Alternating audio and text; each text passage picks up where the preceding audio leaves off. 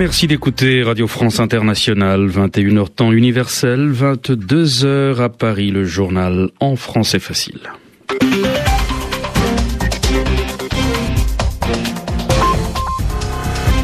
Kasongo Mwema Yamba Yamba avec Edmond Sadaka. Bonsoir. Bonsoir Kassongo, bonsoir à tous. Un couvre-feu décrété dans les quartiers d'Abobo et d'Anyama à Abidjan. Des incidents de la nuit dernière dans ces quartiers ont fait six morts, cinq policiers et un civil.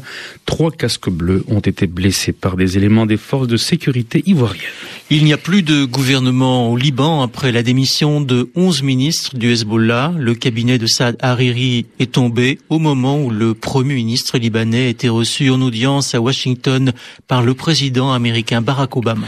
Haïti se souvient aujourd'hui du séisme qui a fait il y a tout juste un an 220 000 morts et laissé plus d'un million de sans-abri.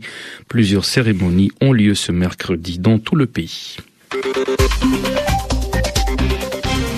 Journal en français facile. Un couvre-feu a été imposé dans les quartiers d'Abobo et Anyama à Abidjan. De nouveaux incidents meurtriers se sont produits dans ces deux quartiers acquis au président ivoirien élu Alassane Draman Ouattara. Abidjan, Emmanuel Dabzac. Couvre-feu décrété en fin de journée et en vigueur depuis ce soir 19h et jusqu'à 6h du matin valable également pour jeudi et vendredi soir. Une mesure qui fait suite aux affrontements de la nuit de mardi à mercredi dans le quartier d'Abobo où cinq policiers et un civil ont été tués. Les forces de sécurité se sont déployées dans le quartier aux environs de minuit. De nombreux jeunes leur ont fait barrage à la hauteur de la mairie et d'après plusieurs témoignages, ces jeunes ont utilisé des armes lourdes. Ils affirment avoir pris ces armes à des policiers qu'ils ont attaqués, ce qui semble peu vraisemblable. Il y a également de nombreux blessés parmi les jeunes d'Abobo et certains ont aussi évoqué des décès, mais pour le moment, personne n'a vu de corps. Des tirs ont été entendus une bonne partie de la nuit, entre minuit et 5 heures, puis de nouveau dans la matinée. Un très important dispositif de sécurité est maintenu tout autour d'Abobo afin d'éviter l'embrasement de ce quartier situé au nord d'Abidjan.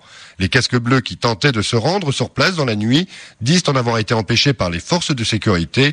Trois soldats de l'ONUCI auraient été légèrement blessés. Emmanuel Dabzac, Abidjan, RFI. Paris a agréé la nomination d'Ali Koulibaly comme ambassadeur de Côte d'Ivoire en France. Ambassadeur nommé par Alassane Ouattara, ancien conseiller diplomatique du président élu de Côte d'Ivoire, Ali Koulibaly remplace Pierre Kipré, un proche de Laurent Gbagbo. Au Sud-Soudan, le parti au pouvoir affirme que la participation au référendum a déjà atteint les 60%. C'est le seuil, euh, le niveau hein, nécessaire pour que les résultats du scrutin soient validés. Cette estimation doit encore être confirmée par la commission électorale. En Tunisie, les émeutes touchent euh, à présent la capitale. Oui, pour la première fois, des affrontements ont opposé les forces de l'ordre aux manifestants à Tunis. Affrontements aussi dans la ville de Douze, dans le sud du pays. Des témoins accusent la police d'avoir tué deux manifestants. Un couvre-feu nocturne a été décrété à Tunis et dans sa banlieue. Le ministre de l'Intérieur a été limogé. Le gouvernement annonce par ailleurs une enquête sur la corruption. Les corps d'Antoine de Léaucourt et de Vincent Delory, les deux Français retrouvés morts euh, après l'assaut samedi du convoi de leur ravisseur au Mali. Ces deux Français, les corps donc de ces deux Français ont été ramenés en France ce matin. Les premiers éléments de l'autopsie révèlent que l'un d'eux a été tué à bout portant et que l'autre est mort brûlé. En attendant, les Niger dément toute remise aux autorités nigériennes des deux combattants présumés d'Al-Qaïda blessés dans l'opération militaire de samedi contre les ravisseurs. Aucun terroriste présumé n'a été remis au Niger, a déclaré sur RFI Ousmane Sissé, le ministre nigérien de l'Intérieur et de la sécurité.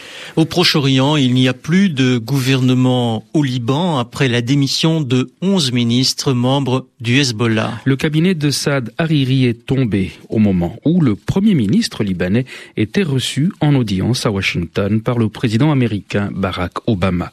Jeudi, Saad Hariri rencontrera à Paris le président Nicolas Sarkozy. Nicolas Sarkozy qui réaffirme son soutien aux autorités et aux institutions libanaises. Analyste à l'International Crisis Group, Sahar Atrash essaie de nous faire comprendre le contexte de cette démission. C'est une crise surtout autour du tribunal spécial pour le Liban qui est supposé juger les personnes euh, responsables de l'assassinat de l'ancien Premier ministre Rafi El-Hariri. Et depuis quelque temps, il y a des rapports de journaux, des médias qui font état que des membres du Hezbollah, donc du parti chiite euh, libanais, qui vont être inculpés. Et depuis, euh, le Liban connaît une crise, une, très grande polarisation sur le tribunal lui-même. Les ministres euh, du Hezbollah et l'opposition en général demandent que le Liban fasse sa coopération avec le tribunal, alors que ce qu'on appelle les forces du 14 mars euh, tiennent au tribunal. Le gouvernement n'avait pas tenu de session depuis quelque temps, donc il y avait déjà une certaine paralysie politique au Liban. Rien ne va changer dans l'immédiat, mais certainement c'est un moyen de pression qu'essaye d'exercer l'opposition sur le Premier ministre. Donc tout va dépendre aussi de sa réaction. Certainement, la négociation pour la formation d'un nouveau gouvernement va être encore plus difficile et il se peut très bien qu'on n'aboutit pas à la formation d'un gouvernement dans les mois qui, qui viennent. Sahara Trash, analyste à l'International Crisis Group avec Catherine Menet. Ban Ki-moon, le secrétaire général de l'ONU, appelle au calme.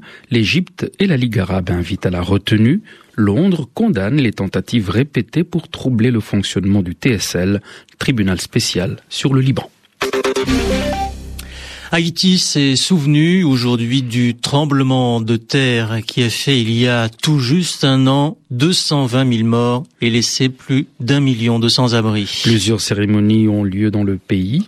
Le gouvernement a pour sa part annoncé aujourd'hui l'ouverture de l'enregistrement des disparus, étape permettant d'obtenir un certificat de décès.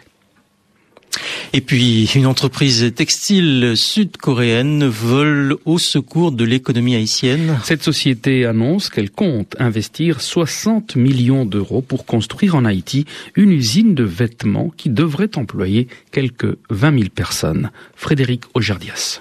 L'entreprise CA Trading, c'est tout simplement le premier exportateur textile sud-coréen. Si son nom n'est pas vraiment connu, c'est parce qu'elle fabrique des vêtements pour d'autres marques, elles beaucoup plus célèbres, qui ensuite y apposent leurs griffes. Parmi ses clients, on compte par exemple Gap, Adidas, Levi's ou encore le géant de la distribution américaine Walmart. CA Trading est une entreprise qui marche très bien puisque ses ventes à l'exportation ont connu une croissance fulgurante, passant de 16 millions d'euros il y a 15 ans à plus de 800 millions d'euros en 2010. La clé de son succès est sans surprise, elle a installé sa vingtaine d'usines dans des pays où le coût de la main-d'œuvre est très faible, comme par exemple l'Indonésie ou le Vietnam. Et l'entreprise sud-coréenne veut aussi se rapprocher de son principal marché, le marché américain. Elle a ainsi déjà des usines au Nicaragua et au Guatemala. Dans ce contexte, le choix de s'implanter en Haïti se comprend tout à fait. Sa future usine sera située dans un parc industriel construit avec l'aide du gouvernement américain et de la Banque interaméricaine de développement. Nous voyons là une occasion immense pour investir et nous développer, a ainsi déclaré Kim Mungi, le PDG de l'entreprise. Frédéric Ojardias, Séoul, RFI. Au moins 139 personnes sont mortes dans une région montagneuse près de Rio de Janeiro ces dernières heures. C'est le nouveau bilan des glissements de terrain au Brésil, ce qui porte à 46 le nombre total des victimes des fortes pluies qui tombent depuis lundi dans le sud du pays. Les secours éprouvent beaucoup de mal à atteindre les sinistrés. Un rapport accablant pour la Pologne sur le crash de l'avion présidentiel en avril dernier. Ce rapport a été rendu public à Moscou. Et le document révèle plusieurs problèmes à la base de cette catastrophe, catastrophe qui avait fait 96 morts. Anastasia Becchio. Des pilotes insuffisamment préparés, soumis à une forte pression de la part des passagers et pressés d'atterrir à tout prix malgré un épais brouillard. Telles sont les principales conclusions de l'enquête russe. Selon la responsable du comité intergouvernemental d'aviation, l'appareil n'aurait pas dû se poser sur l'aéroport de Smolensk car la visibilité n'était pas suffisante. Les contrôleurs aériens en avaient informé les pilotes polonais, mais selon Tatiana Anodina, l'équipage a pris la décision de se poser coûte que coûte parce qu'il subissait des pressions psychologiques. Les enregistrements des conversations à l'intérieur du cockpit indiquent que le chef de l'armée de l'air et le chef du protocole y étaient présents au moment de l'atterrissage.